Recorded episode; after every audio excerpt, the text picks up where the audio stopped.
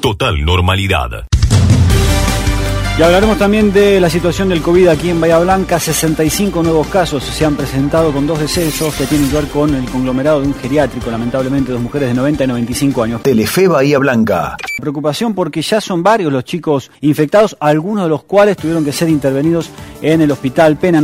Para hablar con el pediatra Diego Isepi, ¿cuál es la situación hoy en el sector de pediatría, donde estás vos, donde atendés vos, eh, teniendo en cuenta eh, eh, el sector COVID o coronavirus? Por suerte nuestros pequeños han sido favorecidos, digamos, en esta situación. Eh, más o menos se han hecho 900, arriba de 900 hisopados y de esa cantidad, digamos, el 15% fue pediátrico, digamos, ¿sí? Y de ese 15%, más o menos 150 pequeños, el 1% más o menos fue positivo. ¿Cuántos chicos hay hoy, Diego, internados en el sector de clínica pediátrica? Está dividida la sala, sector COVID y no COVID, y bueno, en la parte de lo que es COVID, la mitad están internados algo que, es importante remarcar que de los positivos, digamos, los nenes que, han dado positivo, eh, el 60% surge de nexo.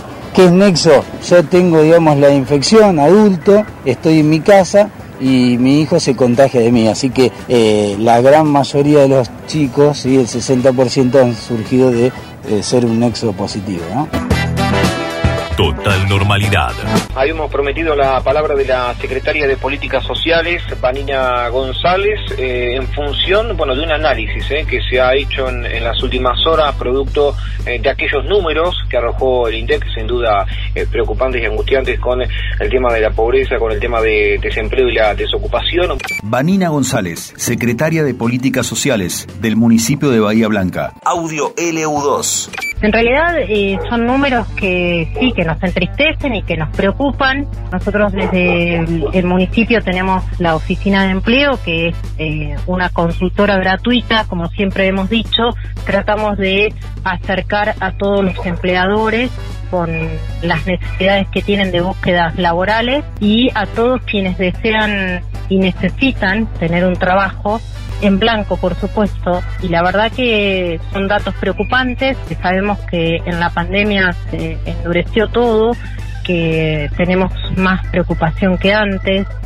Eh, los datos que vimos eh, sí son, son tristes, pero también hay que ver con esto de, de la extensión de no poder despedir, cuántas situaciones que hoy realmente no vemos de cuál es eh, la desocupación real de Bahía Blanca. Creo que mm, necesitamos que haya políticas públicas de empleo a nivel nacional para poder salir adelante de, de esta crisis que en la que ha entrado nuestro país, en la que esta pandemia ha agudizado toda la problemática que veníamos teniendo. También notan y perciben que se ha eh, incluso incrementado también el pedido de ayuda. Esta pandemia ha cambiado absolutamente todo. Hay sectores eh, que nunca habían pedido ayuda y sí, se ha incrementado muchísimo. Para que ustedes tengan una idea, pasamos de, entregar 7.300 bolsones eh, mensualmente antes de la pandemia a 90.000 en eh, de abril a agosto.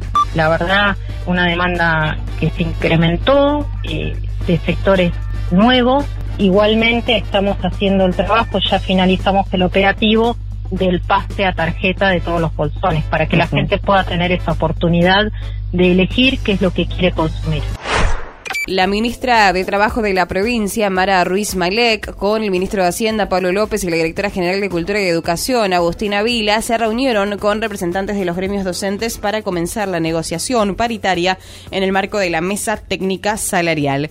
Está en línea Gabriela Delfino, quien es la secretaria adjunta de su tema local a principio de año hubo este, una mesa paritaria que culminó justo antes de, del inicio del ciclo lectivo y, y el 2 de marzo se iniciaron las clases porque se había firmado un acuerdo que implicaba 16,6% de aumento pagadero en tres cuotas. Y eso es lo que terminamos cobrando en el mes de julio, que debía haberse en ese momento hecho este, una otro encuentro paritario eh, para realizar la, la revisión de, del salario de acuerdo a los índices inflacionarios. Nosotros estamos teniendo un básico de 13.700 pesos sigue siendo muy muy bajo y las negociaciones se hacen sobre ese básico, que por supuesto no es nuestro salario de bolsillo,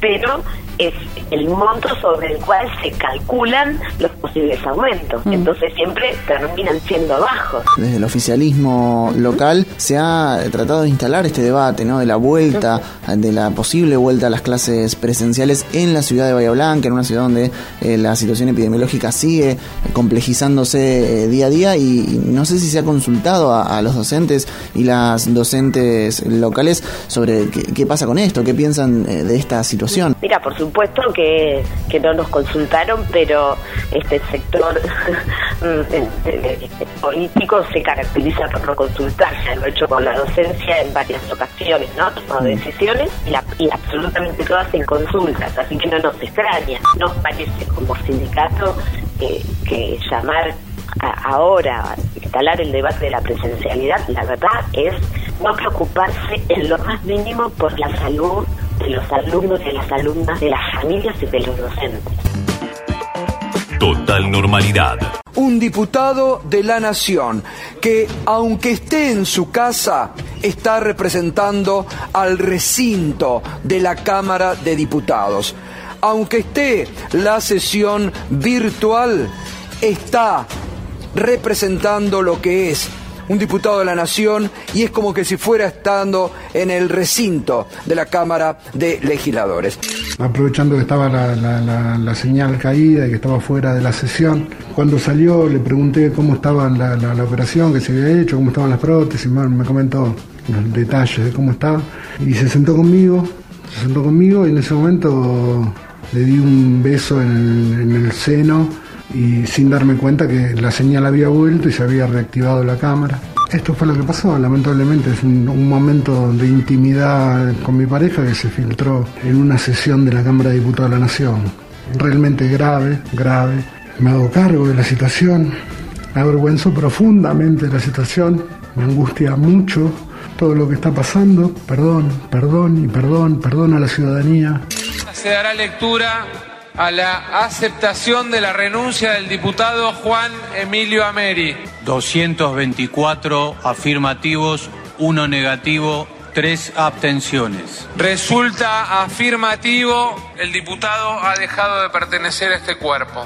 Audio Futurock. Hablábamos de el diputado eh, Ameri y quién eh, va a reemplazarlo. Bueno, se llama Alcira Figueroa y ya podemos decirlo, la futura diputada nacional. Bueno, la verdad que fue una sorpresa total, tipo 20 horas cuando recién vi las llamadas telefónicas, los mensajes y de lo que estaba ocurriendo en la Cámara de Diputados, ¿no? Y bueno, fue una consternación, una sorpresa, también un poco de vergüenza, ¿no? Porque, bueno, eh, uno espera muchas veces lo mejor de sus representantes y bueno, como mujer también me sentí ofendida, si se quiere, por esos gestos, ¿no? Eh, exhibidos en pantalla y bueno, que hablan de una, una manera de hacer política que ya tendríamos que que dejar de lado y tener una conducta como bien lo recalcaba el presidente de la Cámara, ¿no? Y que bueno, me pareció muy bien eh, la actitud y la medida urgente que se ha tomado también al respecto, ¿no? Total normalidad.